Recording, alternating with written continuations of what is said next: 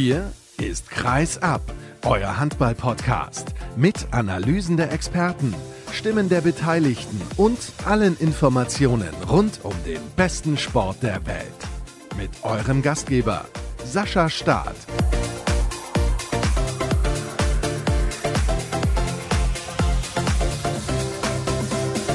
Die nächste Folge von Kreis ab steht an. Schön, dass ihr wieder eingeschaltet habt. Episode 243 habe ich heute für euch im Angebot. Und wir sprechen natürlich über die Topspiele in der Handball-Bundesliga. Der THW Kiel hat die Rhein-Neckar-Löwen geschlagen und zwar relativ souverän, vor allem in der zweiten Halbzeit eine überragende Leistung der Kieler. Die SG Flensburg-Handewitt bleibt allerdings dran im Kampf um die deutsche Meisterschaft. Es sind zwar vier Punkte Rückstand, aber es konnte ein wichtiger Sieg eingefahren werden bei den Füchsen Berlin. Darüber spreche ich mit Stefan Flom von der Handballwoche. Im zweiten Teil der heutigen Ausgabe beschäftigen wir uns mit dem Bergischen HC und dann begrüße ich Thomas Rademacher vom Solinger Tageblatt. Dann gibt es ein Interview mit Bob Hanning, dem Geschäftsführer der Füchse Berlin. Die sind aber da nicht Thema. Wir sprechen nämlich über die Vergabe von drei Weltmeisterschaften an den Deutschen Handballbund und über seinen möglichen Nachfolger Benjamin Chaton. Und im Interview der Woche sage ich dann Hallo an Alexander Engelhardt. Er spielt mittlerweile in Österreich Handball. Vorher hat er das in Lemgo getan und seine Geschichte erzählt er dann am Ende der Sendung. Jetzt sage ich aber Hallo und herzlich willkommen. Moin Moin nach Hamburg an Stefan Flom. Ich grüße dich. Grüß dich, Sascha, und ein herzliches Viva Coronia in Zeiten der Pandemien. Ja, das ist ja leider so. Wollen wir da auch ganz, ganz kurz drüber sprechen, denn die Handball-Bundesliga hat da eine Erklärung rausgehauen, die eigentlich mehr oder weniger nichtssagend ist. Kann man das so formulieren? Ja, es ist das, was man jetzt, denke ich mal, zu dem Zeitpunkt sagen kann, dass man halt in Kontakt mit den zuständigen Behörden ist und im Einzelfall entscheiden muss. Ich hoffe nach wie vor, dass der Spielbetrieb geregelt weitergeht und dass auch die vielen Handballfans in Deutschland weiterhin die Gelegenheit haben, sich an dieser Liga zu erfreuen. Was wäre dir denn die bevorzugte Variante? Spiele verschieben oder ohne Publikum? Oh, das ist natürlich ein ganz, ganz schwieriges Thema. Aber ich denke mal, angesichts des engen Terminplanes müsste es, wenn es spitz auf Knopf tatsächlich kommt, dann wohl auf Geisterspiele hinauslaufen, weil ich nicht glaube, dass man dann in einem extrem kurzen Korridor, schmalen Korridor dann so viele Spiele nachholen kann. Das halte ich auch für relativ schwierig. Wir wollen aber bei diesem Thema nicht in die Tiefe gehen, sondern uns damit beschäftigen, wenn es vielleicht zu so einer Entscheidung kommt. Also spekulieren bringt hier an dieser Stelle nichts. Wir hoffen Nein. natürlich, dass sich niemand von euch irgendwie angesteckt hat und wünschen allen gute Besserung, die Probleme mit diesem Virus haben sollten. Wir konzentrieren uns jetzt auf das Sportliche. Ich habe es eben schon gesagt, bei meiner Anmoderation der THW Kiel hat die Rhein-Neckar-Löwen deutlich geschlagen mit 27 zu 21. Dabei haben die Löwen in der ersten Halbzeit eine richtig gute Partie gemacht. Ja, also das war schon, schon beeindruckend zu sehen, wie die Löwen den, den Schwung, den Martin Schwalb offensichtlich nach seiner langen Pause mitgebracht hat, genutzt haben und die Kieler tatsächlich vor gravierende Probleme gestellt haben. Was hast du da als ausschlaggebend ausgemacht? Ich glaube, das war wirklich das gewachsene Selbstvertrauen oder das wiedergewonnene Selbstvertrauen, was die Löwen hatten. Also ich kann mich da an eine Szene erinnern, als Andi Schmid gegen zwei Leute wackelt und den Ball einfach quer zu dem Kirkelöckel passt, der dann mit voller Wucht durch die Lücke durchgeht und trifft. Das ist das, was man bei den Löwen, glaube ich, in der jüngeren Vergangenheit so ein bisschen vermisst hat, diese, diese Leichtigkeit und die Selbstverständlichkeit im, im Tun. Das ist in der Tat so. Das ist auch mir aufgefallen, dass das in der Schlussphase unter Christian Andresson nicht mehr so der Fall gewesen ist. Ich hatte auch den Eindruck, letzte Woche Martin Schwalb hier bei uns im Interview hat mehrfach auch irgendwie artikuliert, dass es darum geht, Spaß und Freude zu haben. Und das war bei den Rhein-Neckar-Löwen jetzt wieder sehr auffällig in der ersten Halbzeit. Ja, ja, definitiv. Definitiv. Gut, es kommt natürlich dazu, dass so ein Spiel, ich meine, wie hieß es 2007, wenn ich jetzt, wann dann? Also in einer Halle wie der Sparkassenarena in Kiel gegen den THW zu spielen, wer da nicht motiviert ist, bis in die Haarspitzen, dem ist auch nicht mehr zu helfen. 15 zu 13 hieß es zur Pause aus Sicht der Rhein-Neckar-Löwen. Und ich fand auch Kiel hatte da teilweise kleinere Probleme im Positionsangriff. Wenn sie Überzahlsituationen hatten, haben sie das in der Regel sehr, sehr gut gelöst. Aber wenn 6 gegen 6 gespielt wurde, war die Löwenabwehr dann nach einer, nach einer Auftaktphase, wo es nicht ganz so rund lief, relativ präsent mit Guardiola da hinten drin und auch mit Gislason, dem jungen Isländer, der nachverpflichtet wurde jetzt im Winter. Also das hat schon einigermaßen gut funktioniert. Ja, und das ist ja den Kielern jetzt nicht nur gegen die Löwen passiert, das war gegen Minden, war das in der ersten Halbzeit ja auch ähnlich, nicht? dass Minden da auch gute Lösungen gefunden hat, sowohl in der Defensive als auch in der Offensive. Aber es ist dann eben so, wenn, da werden wir vielleicht gleich noch weiter drauf eingehen, wenn dann ein Niklas Landin im Tor anfängt zu halten, wenn ein Herr Duvniak im Angriff das Zepter in die Hand nimmt, dann wird es irgendwann für jede Mannschaft extrem schwierig, gegen die Kieler zu bestehen.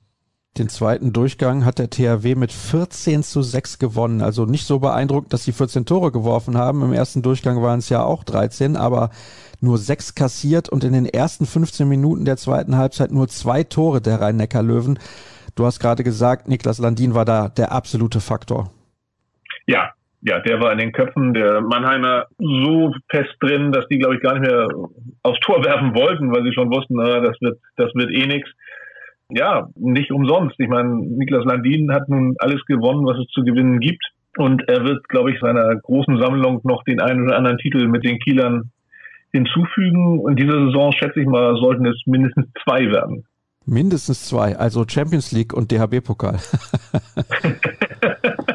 Na, ich glaube, dass die Meisterschaft schon jetzt eine gewisse Vorentscheidung gefunden hat. Wir haben natürlich noch das Spiel der Kieler in Flensburg für das es, glaube ich, noch keinen endgültigen Termin gibt, was dann auch in der Champions League liegt. Aber es sind nach wie vor vier Punkte und die deutlich bessere Tordifferenz, die für die Kieler sprechen. Und ich glaube, das war gestern schon Meilenstein zur, zur Meisterschaft. Ich bin mir da relativ sicher, dass es also definitiv nur noch ein Zweikampf ist. Alle anderen Mannschaften können da nicht mehr mit eingreifen, aber dass der THW Kiel sich auch durchsetzen wird, denn du hast es gerade gesagt, der Vorsprung, was die Punkte angeht, aber auch was die Tordifferenz betrifft, erscheint momentan einfach zu groß und der THW in den Spielen, wo es drauf ankommt, definitiv als zu stabil und ja, vielleicht brauchen sie manchmal 30 Minuten, um den Schalter umzulegen, aber das, was sie in der zweiten Halbzeit gezeigt haben, war sensationell. Niklas Landin fehlt ja noch diese deutsche Meisterschaft. Übrigens ist es erstaunlich, acht Jahre Bundesliga und er ist noch nie deutscher Meister geworden, aber dieses Jahr wird es dann, glaube ich, soweit sein. Stimmt, er ist zur falschen Zeit von den Rhein-Neckar-Löwen nach Kiel gewechselt. Ne? Ja, genau so ist es. Gut, aber ich denke mal, das wird er dann dieses Jahr nachholen. Ich gehe auch sehr, sehr schwer davon aus. Ich möchte gerne einen Spieler noch explizit herausheben, der meiner Meinung nach auch sehr viel dazu beigetragen hat, dass die Partie pro THW Kiel ausgegangen ist. Steffen Weinhold, wie hast du ihn erlebt? Eine sehr gute, positive Entwicklung. Ich glaube, es war die beste Entscheidung, die er getroffen hat, war nicht an der Europameisterschaft teilzunehmen, um da tatsächlich den Fitnessstand wieder zu erreichen, den er jetzt hat um sowohl dem THW und dann hoffentlich auch der deutschen Nationalmannschaft im Olympia-Qualifikationsturnier die Impulse zu geben, die er auch am Sonntag jetzt gesetzt hat gegen die rhein löwen Und er soll ja dann auch auf Rückraummitte agieren bei der Olympia-Qualifikation. Alfred Gislason hat das angedeutet. Auch keine schlechte Alternative. Nein, ja auch keine ganz neue Alternative. Nicht? Also ich meine mich zu erinnern, dass Alfred Gislason das mit Steffen Weinhold in Kiel auch schon das eine oder andere Mal ausprobiert hat und dass es auch ganz ordentlich gelaufen ist. Und dieser Grundgedanke, mit dem Linkshänder auf der Rückraummitte zu agieren, der spukt ja nun schon seit Jahren auch im deutschen Handball herum. Zumal ja Fabian Wiede da auch schon gespielt hat. Also genau. deswegen, was Linkshänder angeht, auf der Rückraummitte haben wir da im deutschen Handball durchaus schon Erfahrungen gemacht. Also der THW Kiel hat sich sehr, sehr souverän gezeigt. Wie hast du denn die Rhein-Neckar-Löwen dann im zweiten Durchgang erlebt? Denn da hatten sie offensiv eigentlich gar keine Lösung mehr, wurden auch häufig geblockt, also kamen nicht zu richtig guten Abschlüssen. Dann natürlich noch Niklas Landin. Vielleicht fehlten ihnen auch ein bisschen die Alternativen? Ja, es ist ja nach wie vor so. Also ich fand, dass der Kirkelöcke befreit aufgespielt hat, aber dass halt die Neuzugänge im Rückraum sowohl der Lagarde als auch der Kirkelöcke bislang ja auch noch nicht so gezündet haben, wie sich das die Mannheimer sicherlich verhofft und versprochen hatten. Dann wird es natürlich schwierig, zumal wenn jetzt, um das berühmte Wort Momentum zu benutzen, dieses Momentum tatsächlich zu den Kielern geht, bei denen dann alles funktioniert und ja, dann ist bei den Löwen der Stoppschild gewesen und es ging nichts mehr ein Andi Schmid alleine ist dann auch zu wenig, um da das Ruder noch wieder rumzureißen. Er ist natürlich dann auch nicht der Spieler, der zehn Tore wirft über den Block. Also das ist, das ist nicht seine Art und Weise, Handball zu spielen. Und Janik Kohlbacher konnte er auch nicht so in Szene setzen, wie man das von ihm kennt. Ja, bitte. Einfach noch kurz einzuhalten, das ist natürlich dieses, ne, das alte Spiel. Ne? Du musst dich über den Rückraum gefährlich machen, dass du eben für den Kreis die Räume kriegst. Und wenn das ausbleibt, ja, dann hat die Abwehr gewonnen. Also gegen diesen Mittelblock mit Wiencheck und Pekela muss man erstmal Lücken schaffen. Das ist schwer genug. Wir kommen zum nächsten ja. Spitzenspiel. Füchse Berlin gegen SG Flensburg-Handewitt. Welche Erwartungen hattest du an die Partie? Nach der Niederlage der Flensburger gegen Göppingen oder in Göppingen, dachte ich schon, oh, jetzt brechen sie ab. Dann kam die ja wirklich starke Reaktion gegen Melsung. Von daher habe ich schon gedacht, ja, da könnte was gehen in Berlin. Als dann aber eigentlich die Berliner das Spiel ja eigentlich im Griff hatten. Ich glaube, die Flensburger haben 1-0 geführt und dann irgendwann 16-15 nach der Halbzeit oder irgendwie sowas mal wieder. Und ansonsten haben eigentlich immer die Berliner vorne gelegen. Habe ich gedacht, na, ob das gut geht. Aber man sieht auch, wie stabil tatsächlich auch die Flensburger sind. Und was da, glaube ich, eben diese gewonnenen zwei Meisterschaften in den beiden vergangenen Jahren auch mit einer Mannschaft machen. Dass man dieses Selbstvertrauen dann hat und seinen Stiefel weiter runterspielt. Ne, sagt, oh, wir gucken mal, was passiert. Und was passiert ist, haben wir am Ende gesehen, dass die Flensburger mit zwei Punkten wieder nach Hause gefahren sind. Du hast die Auftaktphase angesprochen, wo Berlin eigentlich die bessere Mannschaft war. Zumindest war mein Gefühl so, weil vor allem Jakob Holm richtig gut gespielt hat gegen Holger Glandorf. Da hat Glandorf nicht gut ausgesehen in der Deckung.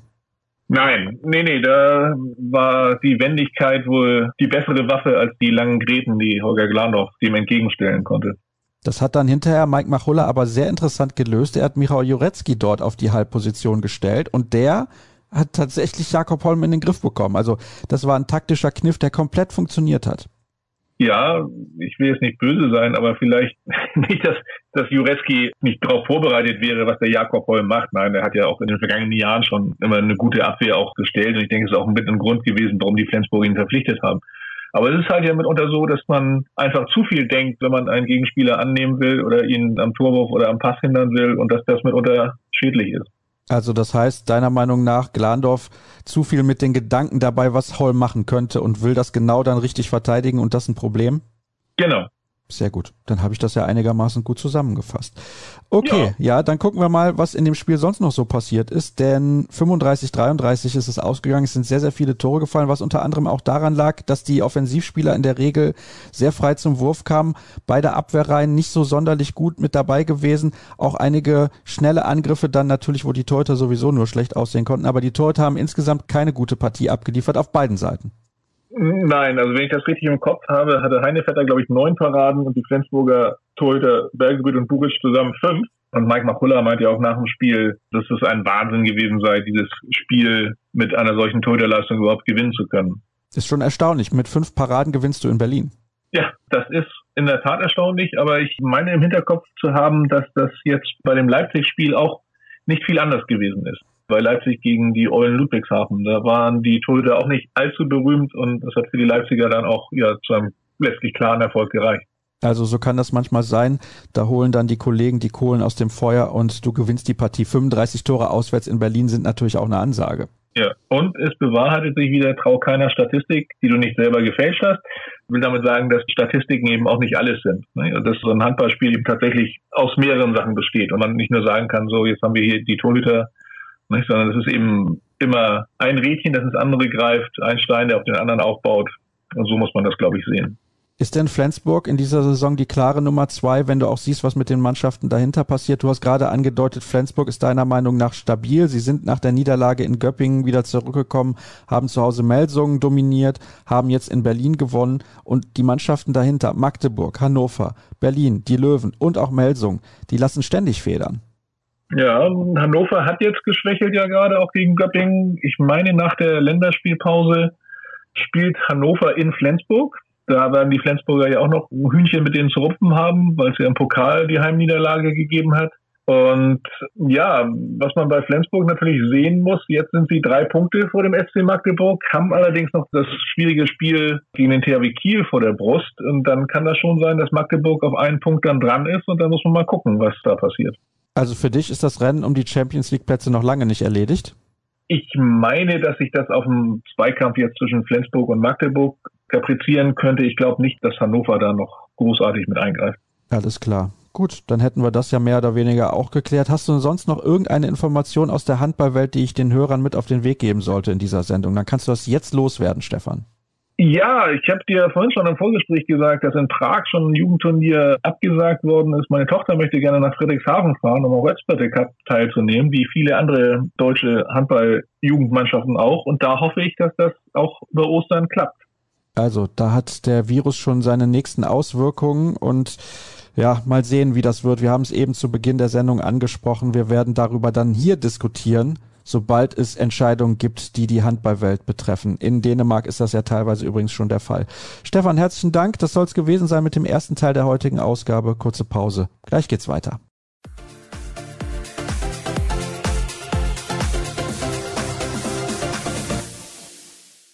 Eben haben wir über die beiden Topspiele in der Handball-Bundesliga gesprochen. Jetzt sprechen wir über den Abstiegskampf und da wollte eigentlich der Kollege Thomas Rademacher vom Solinger Tageblatt in dieser Saison nicht drüber sprechen. Aber nun ist es so gekommen, der Bergische HC steht nicht ganz so gut da wie in der letzten Spielzeit und darüber sprechen wir jetzt. Hallo Tom.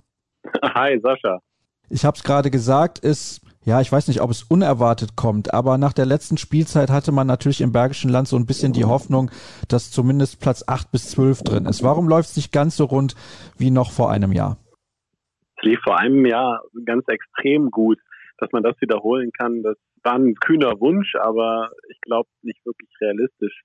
Also mir war es klar, dass es auf jeden Fall eine schwere Saison wird, in der man dann hoffentlich sich so im Mittelfeld etabliert, vielleicht um ausgeglichenes Punktekonto spielt, eventuell auch einen einstelligen Tabellenplatz. Aber ich habe jetzt nicht dran geglaubt, dass man wirklich um Europa spielen kann. Ich denke auch, da sind die Erwartungen einfach zu hoch. Ja, und gut, es läuft noch ein bisschen schlechter, was vor allem daran liegt, dass man diese ganzen engen Spiele, die man letztes Jahr gewonnen hat, auf einmal verliert. Ja, ganz grob kann man das einfach so sagen. Wenn es eng wird, wenn es spitz auf Knopf steht, verliert der WHC in der Regel und ganz selten gewinnt er. Und letztes Jahr war es so, dass man in der Regel gewonnen hat und ganz selten nur verloren. Also das bedeutet, um das mal kurz zusammenzufassen, letzte Saison sehr viel Spielglück, dieses Jahr ein bisschen mehr Pech oder hat es dann auch etwas mit der Qualität zu tun, dass die Spieler teilweise ein bisschen entschlüsselt wurden von den Gegnern? Woran machst du das fest?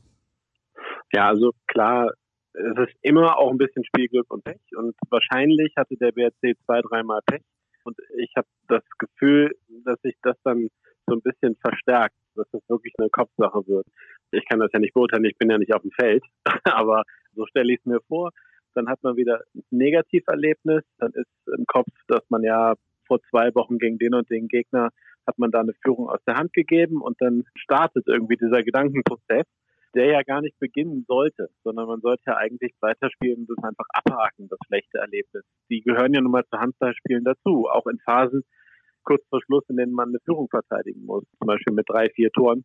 Und das ist ja keine komfortable Führung. Und dann kann es halt passieren, dass man mal zwei, drei dumme Gegentore kriegt und dann steht plötzlich ein Tor oder unentschieden. Das hat dem BRC letztes Jahr nichts ausgemacht, weil er Erfolgserlebnisse hatte im Anschluss zumindest meistens. Und jetzt ist es so, dass das dann einfach eine sehr, sehr große Wirkung hat. Und man das Gefühl hat, okay, Mist, jetzt verlieren wir das Spiel wieder. Und ich glaube, da kann sich momentan niemand beim BHC von frei machen. Das andere, was du gesagt hast, ist auch wahr. Linus Arneson hatte natürlich noch immer einen großen Überraschungseffekt letztes Jahr, weil er neu war.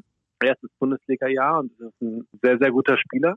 Ist, ja, entschlüsselt ist natürlich ein hartes Wort, aber man stellt sich natürlich besser auf ihn ein. Und das Gleiche gilt vielleicht auch für Max Dari und andere Leistungsträger, die letztes Jahr noch ein bisschen frischer in der Bundesliga waren. Dazu kommt, man war natürlich letzte Saison auch der Aufsteiger und auch wenn man natürlich ein extrem guter Aufsteiger war, ist ja auch da beim Gegner das auch eine gewisse Kopfsache.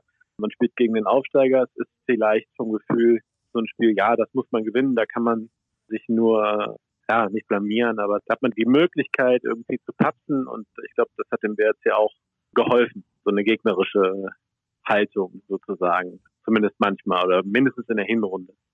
Lass uns ein bisschen auf die Ergebnisse der letzten Wochen schauen. Es gab jetzt am Donnerstag eine Zwei-Tore-Niederlage beim HCR Lang. Auch da hat man in der ersten Halbzeit eigentlich sehr, sehr gut gespielt, hat hochgeführt. Gegen die Füchse Berlin zwei Tage vorher am Dienstag in Düsseldorf im ISS-Dome hat man mit fünf Toren geführt und am Ende gegen die Berliner nur unentschieden gespielt. Davor hat man mit drei Toren in Melsungen verloren und davor hat man immerhin zu Hause Hannover geschlagen. In der allerletzten Sekunde mehr oder weniger durch einen Treffer von Fabian Gutbrot. Also es ist ja nicht so, dass der BHC KC regelmäßig aus der Halle geschossen wird, um Gottes Willen. Aber wenn ich jetzt das eine Spiel noch dazu nehme, bei Frisch auf Göppingen Mitte Februar hat man auch geführt und am Ende sogar noch mit sechs Toren verloren. Also das war dann doch, würde ich sagen, so die derbste Niederlage in den letzten Wochen. Aber vielleicht ist das Spiel gegen Erlangen so ein bisschen symptomatisch für den gesamten Saisonverlauf. Kann man das so sagen? Ja, ich nehme an, du hast meine Kolumne heute gelesen. Selbstverständlich, nicht. ja, also das Erlangen-Spiel ist so ein bisschen ein Spiegelbild der gesamten Saison. Man führt sogar zweimal. In der ersten Halbzeit war es ja so. Ich glaube, fünf Tore Vorsprung in der ersten Halbzeit und der geht verloren. Der geht ja sogar noch in der ersten Hälfte verloren, wenn ich jetzt nicht komplett irre. Aber es lässt den BRC, es lässt ihn kalt. Also das ist halt passiert. Da ist es mal schlecht gelaufen. Da hatte man auch wirklich eine schlechte Phase. Aber das macht ja noch nicht so viel. Da war noch lange Zeit. Da habe ich nicht den Eindruck gehabt, dass man irgendwie in Panik gerät oder sowas. Und in der zweiten Hälfte dann ein ähnliches Spiel. Da waren es dann vier Tore und plötzlich, ja, dreht sich das Spiel dann eben kurz vor Schluss oder zehn Minuten vor Schluss, Viertelstunde vor Schluss, kippt die ganze Geschichte aus den eben angesprochenen Gründen. Und ja, das gab es schon sehr, sehr oft und das war auch gegen die Füchse Berlin der Fall. Da hat es noch zu einem Unentschieden gereicht, wozu natürlich auch das einfach beiträgt, dass man zu Hause ist. Man kann das nicht komplett vergleichen, denn es sind natürlich völlig unterschiedliche Gegner. Erlangen kam komplett über den Kampf, Berlin dann am Ende eher über die Qualität. Und ja, also von daher, in der Form ist es jetzt nicht zu vergleichen, aber es ist halt, auch da wackelt das Team dann eben so ein bisschen. Und in Göppingen genauso, da war halt der Einbruch schon in der ersten Halbzeit, man kam nicht mehr zurück und gegen Hannover war es prinzipiell das Gleiche. Da hat man auch klar geführt, liegt auch zurück. Und wenn das nicht eine unglaubliche Atmosphäre gewesen wäre, also auswärts bei der BRC, da, also in Hannover wäre der BRC garantiert nicht wieder zurückgekommen. Und das hat geklappt, weil das eine unglaubliche Stimmung in der Klingenhalle war, die das Team dann so aus diesem Loch wieder rausgezogen hat. Und dann da, das war ja dann die Hoffnung, dass man da dann dieses Kopfproblem, wie ich es nenne, dann vielleicht lösen kann. Aber es ist noch nicht komplett aufgelöst, leider.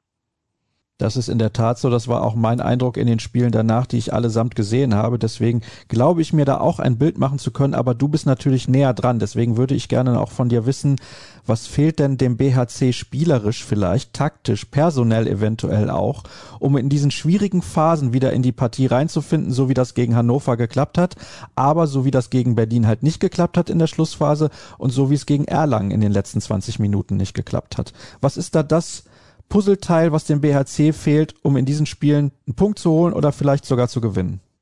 Zum einen, in Göppingen waren es aus meiner Sicht auch Emotionen, die gefehlt haben, die man dann gar nicht mehr aufs Feld bekommen hat.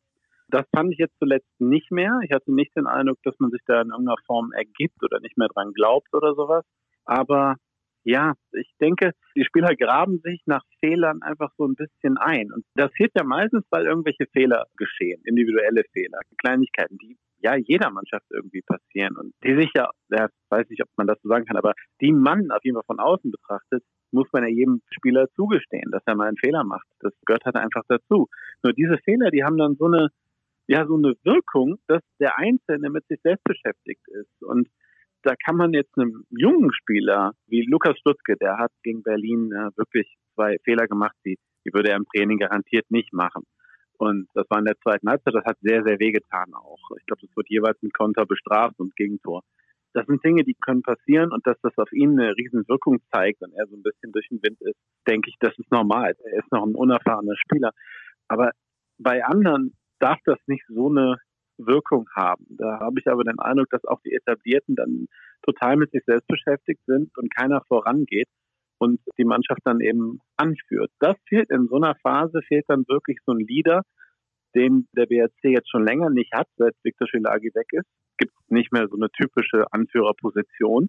Die würde in so einer Phase bestimmt helfen, wenn man hätte. Aber hat man nicht und ja, das kann man auch nicht sagen, dass das spielerisch fehlt, aber das fehlt dann irgendwie als Typ auf dem Feld. Das ist mein Eindruck.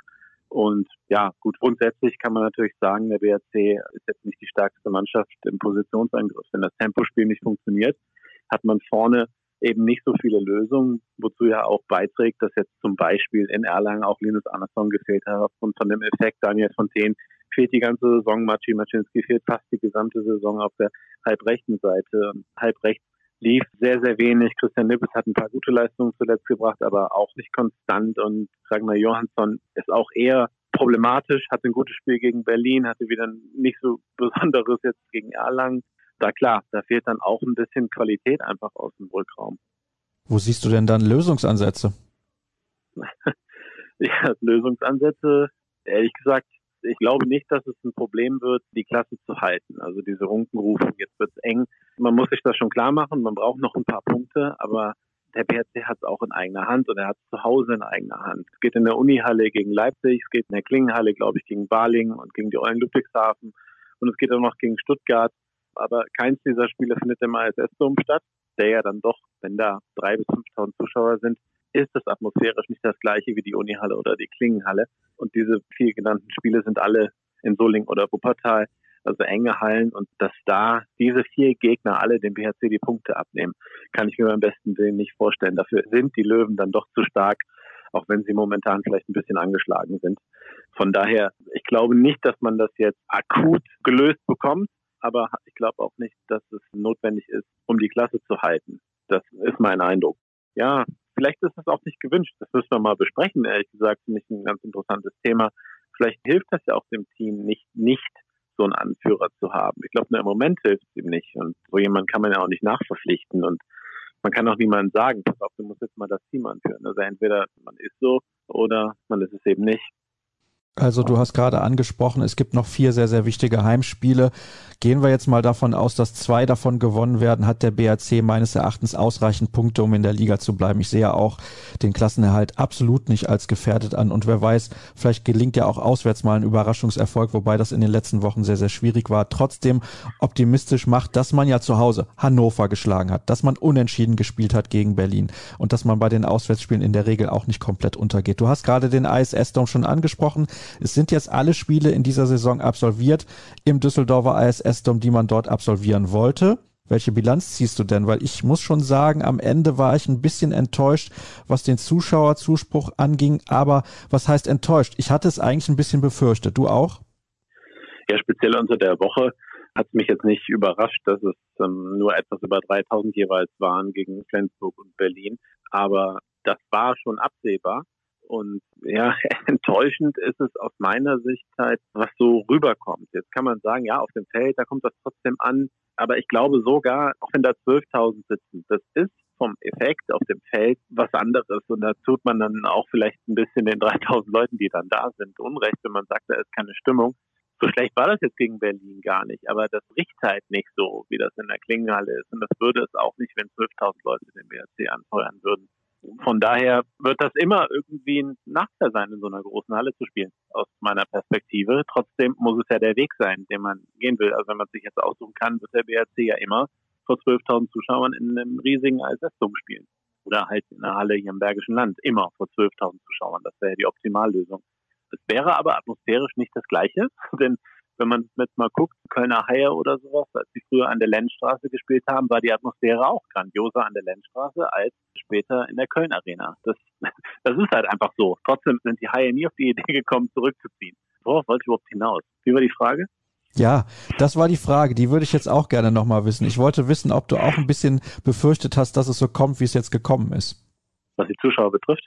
Ja, dass es so wenige Zuschauer waren jetzt in den letzten Wochen, denn wenn wir ehrlich sind, also was heißt so wenige Zuschauer? Es waren natürlich beide Male gegen Flensburg und gegen Berlin dann jetzt letzte Woche mehr als 3000 Zuschauer. Die passen definitiv nicht in die Klingenhalle, die passen aber mehr oder weniger in die Unihalle, also da ist der Unterschied gar nicht so groß und da muss man sich vielleicht hinterher fragen, war das am Ende eine richtige Entscheidung? Ja, also wenn man einfach nur sagt, was ist sportlich das Beste für den BHC, dann ist das Beste, immer in der Klingen- oder Unihalle zu spielen. Ich glaube, natürlich ist es hochspekulativ. Hätten die gegen die Füchse da gewonnen oder hätten die gegen Flensburg oder Magdeburg da gewonnen, das ist spekulativ, das zu behaupten. Die Spiele können ganz anders laufen. Aber ich glaube, die Chance ist höher, solche Teams in den kleinen Hallen zu schlagen. So, also sportlich ist es nicht das Beste, in den ISS zu gehen. Auf der anderen Seite muss man natürlich dahin gehen, oder das heißt, muss, ist es richtig dahin zu gehen, weil man möchte ja auch einen Kader, wie man hat, darstellen. Ne? Jetzt kann man sagen, ja, der Kader der funktioniert ja dieses Jahr nicht. Naja, er funktioniert zumindest so gut, dass man doch noch deutlich von einem Abstiegsplatz steht, auch wenn man das Gefühl hat, die könnten deutlich mehr Punkte haben. Das mag so sein, man könnte deutlich mehr Punkte haben, aber es ist immer noch ein Kader, der aus meiner Sicht nicht lange gegen den Abstieg kämpfen müsste und jetzt halt ein bisschen drunter her ist und es am Ende aber trotzdem schaffen wird, da lege ich mich fest. Und den Kader, um den zu haben in dieser Qualität hier im Bergischen Land, da ist es dann einfach hilfreich, wenn man in eine ISS umgeht und eine Kooperation mit der Sportstadt Düsseldorf hat. Da soll ja auch eine Menge Geld drüber in die Kassen kommen. Und ich glaube, das kommt nicht alleine nur durch den Ticketverkauf dort, sondern auch durch diese Kooperation, die da vereinbart worden ist. Und da ist ja mal ein Betrag von einer Million Euro kolportiert worden, das glaube ich jetzt nicht. Aber es wird nicht wenig sein. Es wird sich für den BHC schon lohnen. Und wenn man hört, was Geschäftsführer Jörg Förster auch beim Business Breakfast zum Beispiel gesagt hat, dann wird man ja fast vier Millionen oder knapp vier Millionen dieses Jahr erlösen. Man hatte 3,6 Millionen im Ansatz. Beides sind schon Steigerungen im Vergleich zur letzten Saison. Und dann sieht man ja auch, dass die wirtschaftliche Entwicklung hoch positiv ist, auch wenn es jetzt gerade die sportliche im Vergleich zum letzten Jahr eben nicht, dass sie nicht hoch positiv ist. Aber nächstes Jahr, da bin ich fest von überzeugt, wird man wieder einen Sprung nach oben machen und sich von dieser etwas zumindest über Phasen maueren Saison erholen. Da bin ich sehr gespannt. Kann denn zumindest Christopher Rudek in dieser Saison noch eingreifen und dafür sorgen, dass es nicht ganz so eine maue Saison wird? Der hat sich nämlich in Erlangen ein bisschen das Knie verdreht. Wie ist da der Stand der Dinge? Was kannst du uns sagen? Aktuell gibt es keine Diagnose, was die Ausfallzeit betrifft. Es ist wohl eine Innenbandverletzung. Insofern kann man sagen, also ein Kreuzbandriss wird es wohl nicht sein. Das heißt, man fällt jetzt nicht ein Jahr aus oder sowas in der Art.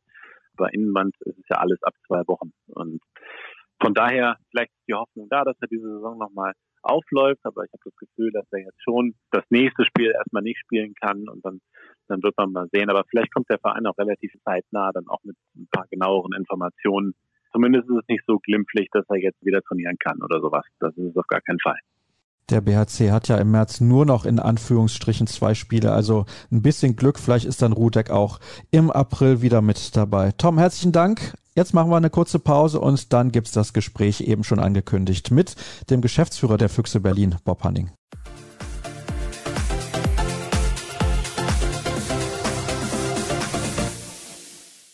Bob Hanning ist bei mir, der Geschäftsführer der Füchse Berlin. Wir könnten jetzt ausführlich über deinen Verein sprechen, denn da ist natürlich jede Menge los. Aber der Grund, warum wir miteinander sprechen, ist ein sehr erfreulicher, denn wir sprechen über eine Turniervergabe. Gleich dreifach hat der Deutsche Handballbund zugeschlagen. Erstmal herzlichen Glückwunsch dazu, denn ich kann mir vorstellen, das bedarf im Vorfeld jeder Menge Arbeit. Unterschätzen wir das vielleicht sogar ein bisschen?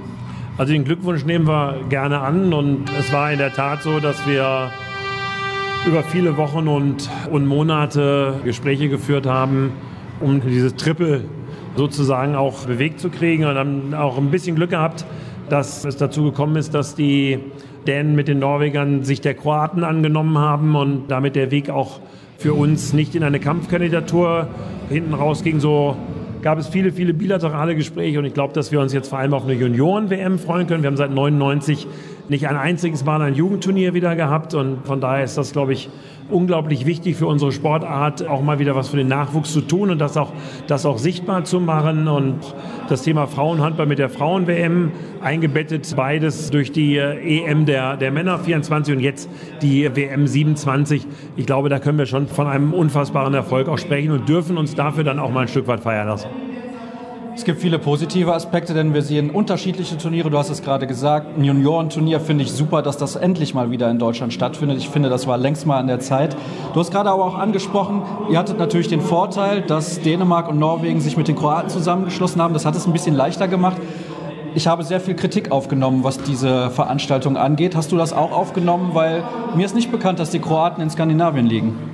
Nee, das ist mir nicht bekannt und muss ehrlich gesagt auch sagen, dass es meine Aufgabenstellung ist, was für den deutschen Handball zu tun.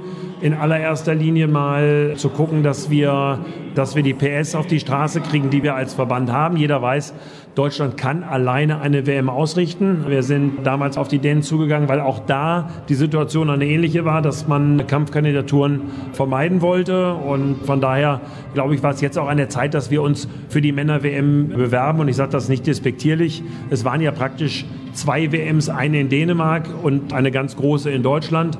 Und von daher finde ich es einfach auch gut, dass man flächendeckend jetzt eine, eine Weltmeisterschaft kriegt. Und von daher freue ich mich über die Ergebnisse, die wir alle gemeinsam erzielt haben und habe überhaupt keine Kritik wahrgenommen, sondern ich glaube, alle haben sich gefreut, dass Deutschland die WM 27 hat. Also um Gottes Willen, jeder freut sich in Deutschland darüber, dass Deutschland drei weitere Turniere ausrichtet. Das ist gar keine Frage. Es geht mir nur um dieses Thema, dass Länder zusammen Turnier ausrichten, die jetzt nicht unbedingt eine Grenze miteinander haben. Ich glaube, da gibt es viele Aspekte, die da ein bisschen mit reinspielen. Vielleicht kannst du uns mal ein bisschen reinnehmen mit in diese Sportpolitik, weil du gerade gesagt hast, da finden viele Gespräche statt. Du wirst natürlich jetzt nicht komplett aus dem Nähkästchen plaudern, aber vielleicht kannst du mal so ein bisschen erklären, wie das genau abläuft. Das hat natürlich auch damit zu tun, dass man Eingeständnisse machen muss, aber vielleicht dann auch auf der anderen Seite ein bisschen was wiederbekommt.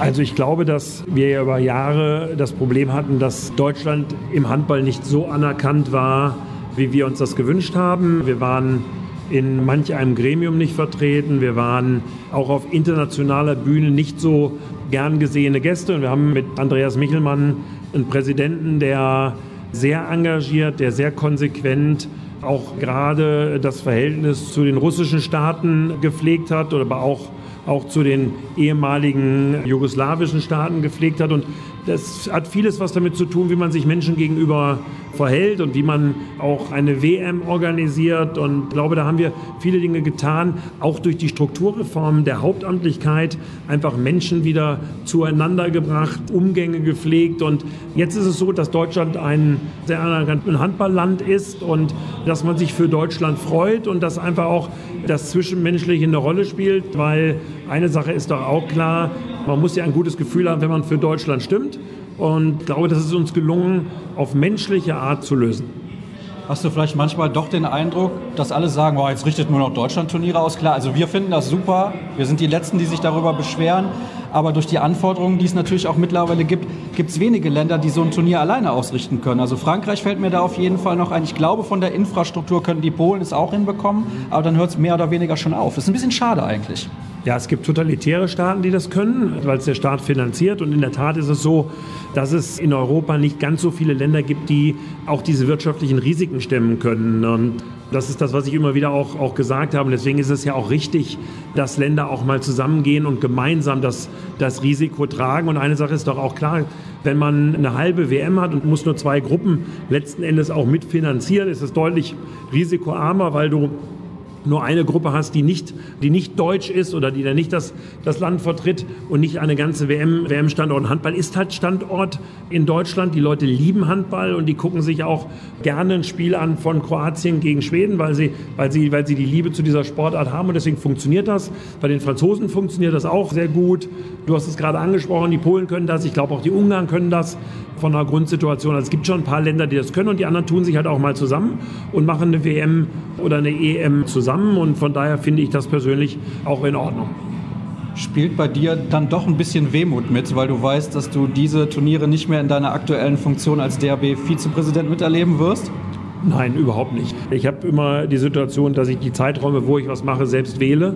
Und es ist ja auch eine eigene Entscheidung von Anfang an gewesen, zu sagen, ich versuche dem Handball zu dienen. Und jeder, der mich wirklich kennt, und das sind natürlich nicht ganz so viele, weiß, dass ich am liebsten mit meiner A-Jugend in der Halle stehe und das Jugendtraining leite und dass ich eigentlich ehrlich gesagt auch froh bin, wenn nach acht Jahren auch mal andere in die Verantwortung gehen. Und nochmal, ich habe 2012 ein Programm aufgesetzt, das hieß Amateure hoffen, Profis arbeiten. Das war der Stein des Anstoßes für sehr, sehr viele Dinge, aber auch für die Themen, die ich über sieben oder acht Jahre aushalten durfte. Von daher glaube ich, ist es dann auch mal an der Zeit und aber auch mein gutes Recht, mal wieder ein Stückchen mich auf mich persönlich zu besinnen. Und von daher freue ich mich total, diese Veranstaltung als Zuschauer zu unterstützen. Ich werde aber sicherlich gerade bei der Junioren-WM bereit sein, auch aktiv mitzuarbeiten. Da sind wir dann sehr gespannt. Das war eigentlich die perfekte Überleitung zum nächsten Thema, denn wie gesagt, du wirst dann nächstes Jahr nicht mehr antreten, wenn es darum geht, deinen Nachfolger zu bestimmen. Du hast aber einen Namen vorgeschlagen, Benjamin Chaton. Warum? Ja, also es kursieren ja jetzt viele Namen wir haben ja auch gesehen, dass der Präsident der Handball-Bundesliga der Frauen jetzt auch zwei charmante Damen mit ins Gespräch gebracht hat. So hat jeder das Recht, auch etwas dazu beizutragen. Nichts, dass ich was dagegen hätte, ganz im Gegenteil, ich würde mich riesig freuen, wenn auch eine Frau irgendwann mal als Präsidentin der Handball-Bundesliga der Frauen agieren würde und das nicht eine komplette Männerdomäne dann auch auf der Position seit vielen Jahrzehnten ist. Aber eine Sache ist auch ganz klar. Diese Position, die ich bekleidet habe, und das sage ich nicht, weil ich sie bekleidet habe, ist eine unglaublich anspruchsvolle Aufgabe, die nicht nur viel Zeit frisst, sondern die auch politische und strategische Entscheidungen bedarf. Und wir müssen viele Themen von hinten raus denken, um auch Lösungen zu finden. Und es bedarf einer einer Persönlichkeit, die das kann. Und mit Benjamin Chaton haben wir genau die ideale Besetzung, die vielleicht sogar noch anders als ich nicht vielleicht, sondern ganz sicher nicht so polarisiert, wie ich das tue und der als Geschäftsführer in Hannover der Geschäftsführer einer Arena war, der jetzt eine große Firma als Geschäftsführer leitet, also der auch alle Facetten kennt, vom Ticketing angefangen, über Spielerverträge, über, über Fernsehzeiten, Fernsehgelder, der geradezu dazu prädestiniert ist. Und wo ich immer gesagt habe, wir brauchen jemanden, der es am besten noch besser macht als ich. Und da sehe ich im Moment zu Benjamin Chaton überhaupt gar keine Alternative. Und ich habe immer gesagt, es ist wichtig, nicht das, was man, was man erreicht hat, sondern wie man etwas hinterlässt. Und ich bin ganz glücklich und auch stolz über das, was ich bis jetzt mit auf den Weg dazu beitragen konnte. Und mir war es auch wichtig, einen, einen Nachfolger zu präsentieren, dem wir guten Gewissens anvertrauen können, diese zehn Jahre, die jetzt kommen, zu goldenen zehn Jahren zu machen. Wenn du jetzt sagst zu präsentieren, nehme ich an, du hast mit ihm auch intensiv darüber gesprochen, sonst hättest du den Namen gar nicht ins Spiel gebracht. Ich habe sehr lange mit ihm darüber gesprochen, nicht nur einmal. Ich bin auch nach Hannover gefahren, nur um dieses Thema zu besprechen mit ihm, weil ich natürlich gewusst habe, wenn wir jetzt diese drei WMs auch noch kriegen, dann sind das doch jetzt die nächsten acht entscheidenden Jahre, die auf den deutschen Handball zukommen. Wir haben vor acht Jahren, ich nehme dieses Beispiel sehr gerne, weil es es einfach gut verdeutlicht, mit Holzbanden, ohne einheitliche Hallenböden, mit Bundesligaspielen, aber auch mit Nationalländerspielen, die nicht übertragen wurden. Und wenn wir Glück hatten, mal im Internet oder in irgendwelchen Spartensendern. Diese acht Jahre waren so zeitintensiv, die waren so hart. Aber die nächsten acht Jahre werden genauso hart. Und die, die da in der Verantwortung sind, die müssen das lösen können. Und da darf es auch keine politischen Ränkespiele geben, sondern die besten Leute müssen auf diese Position. Und deswegen sage ich ganz klar, Benjamin Chaton ist alternativlos für den deutschen Handball. Wenn wir das nicht tun, dann können nur persönliche Machtinteressen oder irgendwelche Intrigenspiele dafür sorgen, dass man so etwas nicht macht. Also rein innerlich gibt es keine bessere Lösung. Ich gehe dann auch schwer davon aus, dass er Lust darauf hat. Ganz ehrlich, sonst hätte ich den Namen nicht bekannt gegeben, weil ich mir viele Gedanken gemacht habe über viele Kandidaten. Ich habe übrigens nicht nur mit Benjamin Chaton gesprochen, ich habe auch mit zwei, drei anderen gesprochen, um ein Gefühl dafür zu kriegen. Ähnlich wie wir es bei den Füchsen Berlin gemacht haben. Bevor wir uns für Stefan Kretschmer entschieden haben, gab es auch eine Vielzahl anderer hochkarätiger Gespräche. Aber ich bin in den Gesprächen zu dem Urteil gekommen, dass Benjamin Chaton für den deutschen Handball die einzig richtige Lösung ist und der das die nächsten acht Jahre fortsetzen kann. Und er hat mir bestätigt, dass er es machen würde, sonst hätte ich den Namen natürlich nicht ins Gespräch gebracht. Letzte Frage, weil gleich geht hier auch ein Bundesligaspiel los. In deinen letzten Monaten beim DHB, wo wirst du da im Prinzip den Fokus drauf legen? Ich formuliere es mal so. Also ich werde mich jetzt darauf konzentrieren, dass wir in den tagespolitischen Themen weiter vorankommen. Ich werde mich natürlich um die deutsche Nationalmannschaft kümmern von der Situation, so wie ich es bis heute auch getan habe. Und ich werde dann versuchen, einen gesunden Übergang herzustellen, aber mit dem gleichen Engagement, wie ich es die sieben Jahre vorher auch gemacht habe. Ich werde jetzt nicht daran denken, hier eine Abschiedstour durch Deutschland zu machen, sondern werde nach wie vor dieses eine Jahr noch so viel Gas geben, wie in mir steckt. Das war sehr aufschlussreich. Ich danke dir recht herzlich. Sehr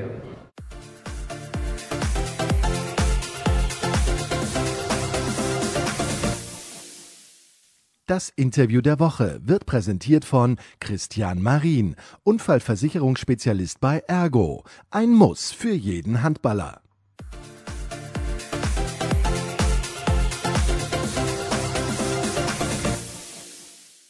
Wir kommen zum Interview der Woche und wir gehen mal wieder ins Ausland. Das haben wir letzte Woche schon getan. Da haben wir über Handball in Norwegen gesprochen und über Handball in den USA. Diesmal sprechen wir über Handball in Österreich und ich begrüße in der Leitung Alexander Engelhardt. Servus Engel.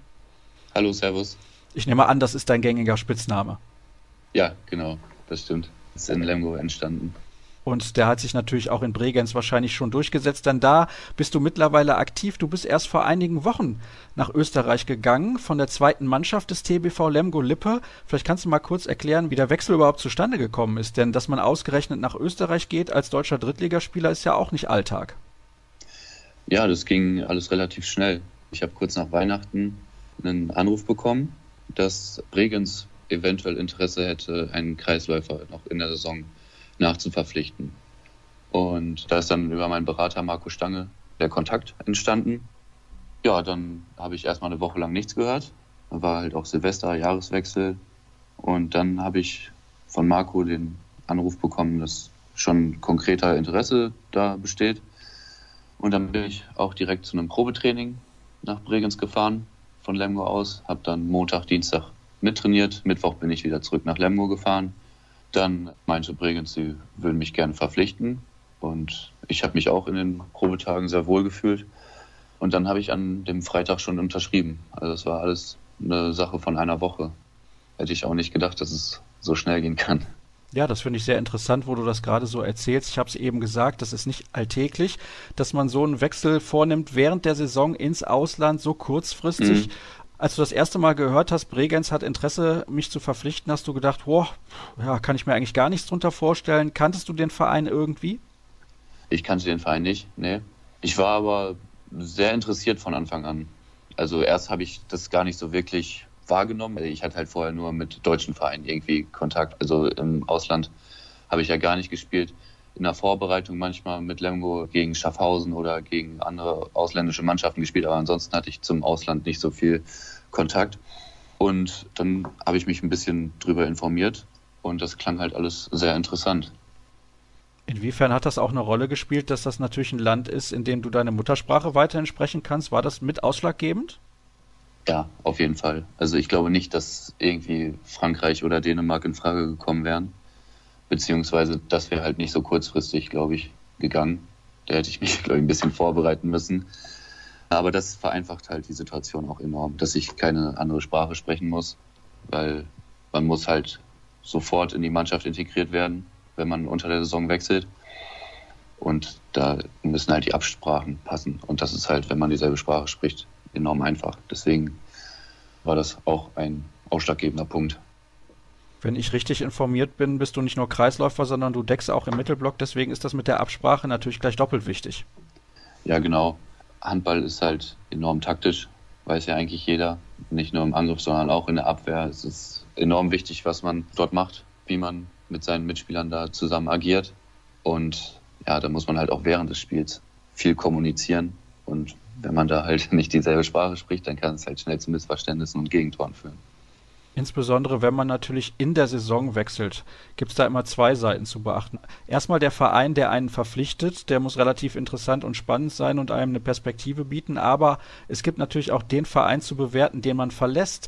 Du hast in Lemgo die Möglichkeit, rein theoretisch auch in eine Bundesligamannschaft bzw. in den Bundesliga-Kader zu rücken. Fehlte dir da mhm. ein bisschen die Perspektive oder warum hast du dann gesagt, ich breche meine Zelte in Lemgo ab? Das ist übrigens auch die Stadt, in der du geboren wurdest, also nochmal eine ganz spezielle ja. Situation für dich, nicht irgendwie irgendwie, ja, dass das irgendein Verein wäre, sondern das ist dein Heimatverein. Kommt auch noch mit dazu.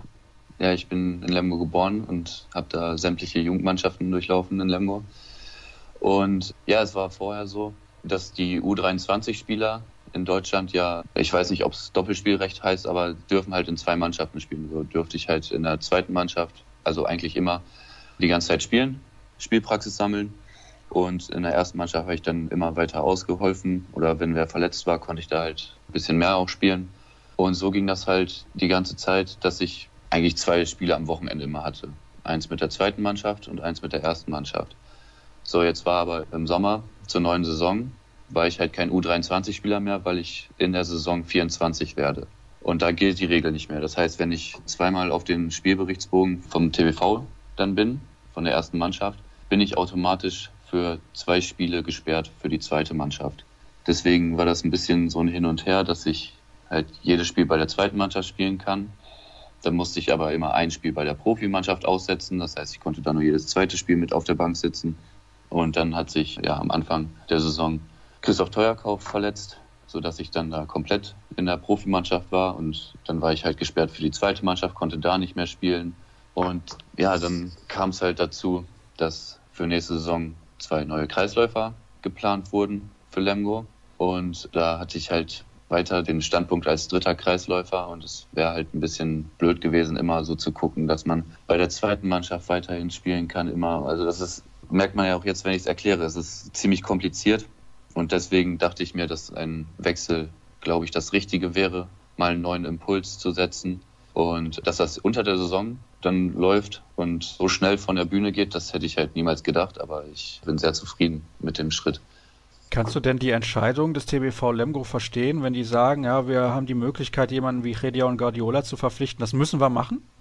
Ja, absolut. Also das ist ein Top-Spieler, internationale Erfahrung, ist jetzt vor kurzem erst wieder Europameister geworden und das sehe ich halt ganz sportlich. Und ich habe da immer wieder meine Einsatzzeiten bekommen und es hat halt dann im Endeffekt nicht zu mehr Spielzeit gereicht. Das finde ich auch in Ordnung. Also mit mir wurde komplett fair umgegangen und immer offen alles kommuniziert.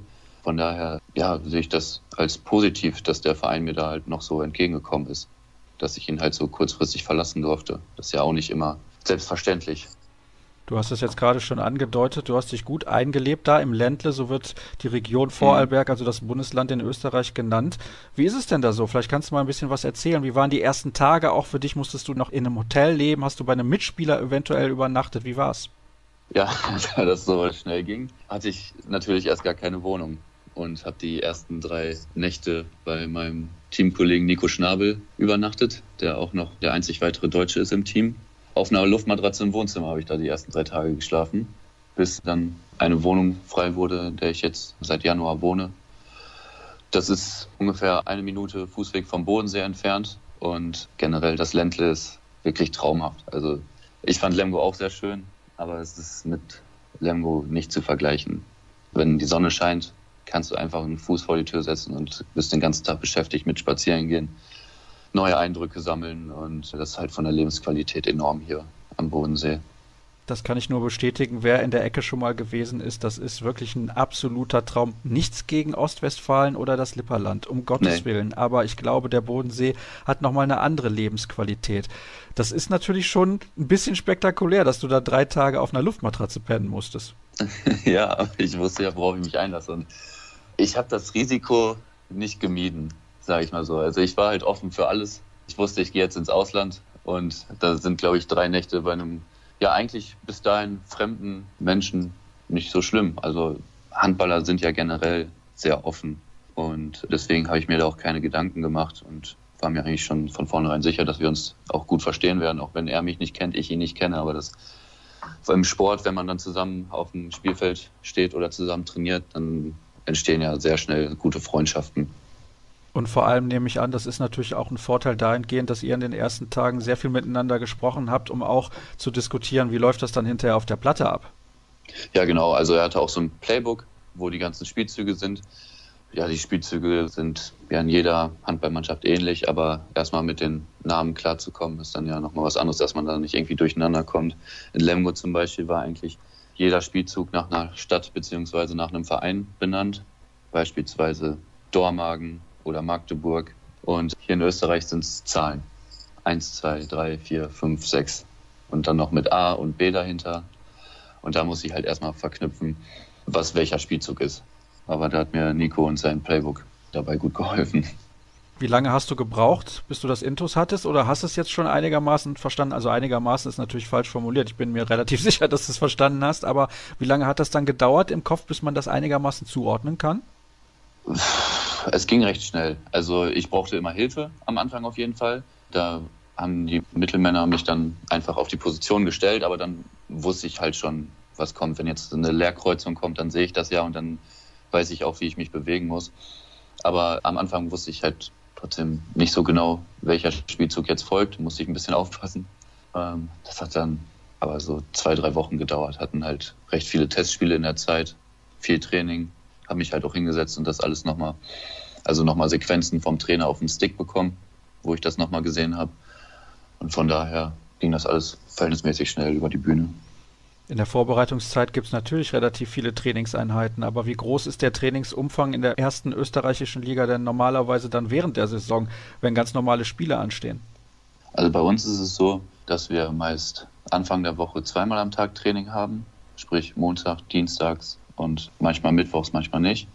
Haben wir dann vormittags entweder Krafttraining oder Hallentraining, dann so mit Positionswürfen, also kein großartig taktisches Training, sondern eher halt individuelles Training. Und dann jeden Abend halt von Montag bis Freitag, beziehungsweise Samstag, wenn Sonntag die Spiele sind. Also das ist vergleichbar mit der Bundesliga in Deutschland oder der zweiten Liga, der Aufwand. Das finde ich doch relativ bemerkenswert, hätte ich ehrlich gesagt nicht gedacht. Nimmt dann immer die ganze Mannschaft teil, also gerade an den Vormittagseinheiten, weil ich mir doch vorstellen kann, dass ihr nicht komplett mit Profis unterwegs seid. Ja, das stimmt. Also der Großteil nimmt teil. Also die, die noch zur Schule gehen oder studieren, die bekommen dann frei. Also von der Schule bekommen sie frei. Die Studenten können sich das ja sowieso ein bisschen selber einteilen. Dann gibt es einen Teil, die sind Profis. Und dann gibt es noch einen Teil, die sind schon ein bisschen länger dabei. Also arbeiten noch nebenbei und die sind dann nur abends dabei. Bist du deutlich mehr gefordert als in der Drittligamannschaft in Deutschland? Ja, also es ist ein sehr gutes Niveau hier in Österreich und es ist auch sehr körperlich. Also das war in Deutschland in der dritten Liga nicht so. In der ersten Liga war es dann schon so, aber es wird sehr hart gespielt auf jeden Fall. Die Strafen werden schneller verteilt, aber es ist ein härteres Spiel. Und von daher musste ich mich auch die ersten Tage daran gewöhnen, dass einem hier wirklich gar nichts geschenkt wird und dass halt auch mal ein Dollarschlag auf die Brust oder auf den Rücken kommt. Aber dann auch nur Gewöhnungssache und nach ein paar Wochen funktioniert das einigermaßen? Ja, Gewöhnungssache, das funktioniert dann und man eignet sich selber auch an. Vielleicht gehen wir auch noch mal ein bisschen mehr auf deine persönliche Situation ein. Ich würde gerne von dir wissen, machst du noch was nebenbei? Studierst du auch noch? Machst du ein Fernstudium dann aus Österreich nach Deutschland? Und wie sieht das bei dir genau aus? Ja, ich habe erstmal nach dem Abitur 2014 eine Ausbildung zum Bankkaufmann gemacht bei der Sparkasse in Lemgo und habe dann ein BWL-Studium in Lemgo angefangen. Da ist eine Hochschule, die ist auch direkt neben der Lippert-Halle. Von daher waren die Wege recht kurz. Und aktuell bin ich da immer noch eingeschrieben bis zum Sommersemester, das jetzt bald startet, bis zum Herbst. Und dann muss ich halt gucken. Ich kann halt von hier aus nicht an den Veranstaltungen teilnehmen. Es wird online ein bisschen was zur Verfügung gestellt, aber so an Seminaren kann ich dann gar nicht teilnehmen. Deswegen müsste ich wohl die Hochschule wechseln und dann gucke ich noch, ob ich das dann irgendwo in der Nähe mache oder ob ich ein Fernstudium mache. Gott sei Dank ist BWL ja jetzt nicht so was Ausgefallenes, dass man das nur an bestimmten Standpunkten studieren kann. Und da gucke ich dann einfach im Sommer, wenn es dann Richtung Bewerbung geht, an anderen Hochschulen, was denn das Beste wäre. Das heißt, der Reiz muss schon relativ groß gewesen sein, wenn du dann sagst, du gehst jetzt einfach mal eben schnell ins Ausland. Ja, also ich habe, wie gesagt, in den drei Tagen, die ich hier zur Probe war, einen enorm positiven Eindruck von dem Verein gesammelt. Es ist sehr professionell geführt, vergleichbar wirklich mit der Bundesliga in Deutschland das habe ich alles so gar nicht erwartet. Ich dachte, das wäre so ein bisschen, bisschen lockerer, sage ich jetzt einfach mal, weil das Niveau von der österreichischen Liga ist natürlich nicht mit der Bundesliga zu vergleichen. Aber das fällt hier gar nicht auf. Das wird professionell geführt und dann dachte ich halt, okay, Auslandsstation, hier wird professionell gearbeitet, hier soll auch professionell gearbeitet werden. Man erwartet das auch von den Spielern. Und von daher, also klar, dann halt auch, was ich gerade eben schon gesagt habe, die Landschaft und die Lebensqualität das hat mich alles dazu bewogen, dass ich den Schritt gemacht habe. Gucken wir mal aufs Sportliche, was die Mannschaft angeht. Dieser Verein ist insgesamt neunmal österreichischer Meister geworden. Das letzte Mal mhm. 2010, viermal übrigens insgesamt mit dem Trainer Dago Sigurdsson. Liegt ein bisschen zurück, aber der ein oder andere mag sich daran erinnern. Was sind denn eure sportlichen Ziele in dieser Saison? Was ist da möglich? Also erst einmal ist es ein ganz anderes System hier. Hier ist nicht alles mit Hin- und Rückrunde wie in der Bundesliga, sondern es sind zehn Mannschaften in der Liga und dort wird erstmal mit Hin- und Rückspiel gespielt und das läuft ungefähr bis Dezember. Dann wird die Tabelle gesplittet in zwei Fünfer-Tabellen, die ersten fünf und die letzten fünf. Und von den ersten fünf sind alle fürs Viertelfinale um die österreichische Meisterschaft schon qualifiziert. Die spielen dann nur noch die Tabelle ein bisschen aus. Und die letzten fünf, da gibt es zwei Abstiegsplätze bzw. Relegationsplätze.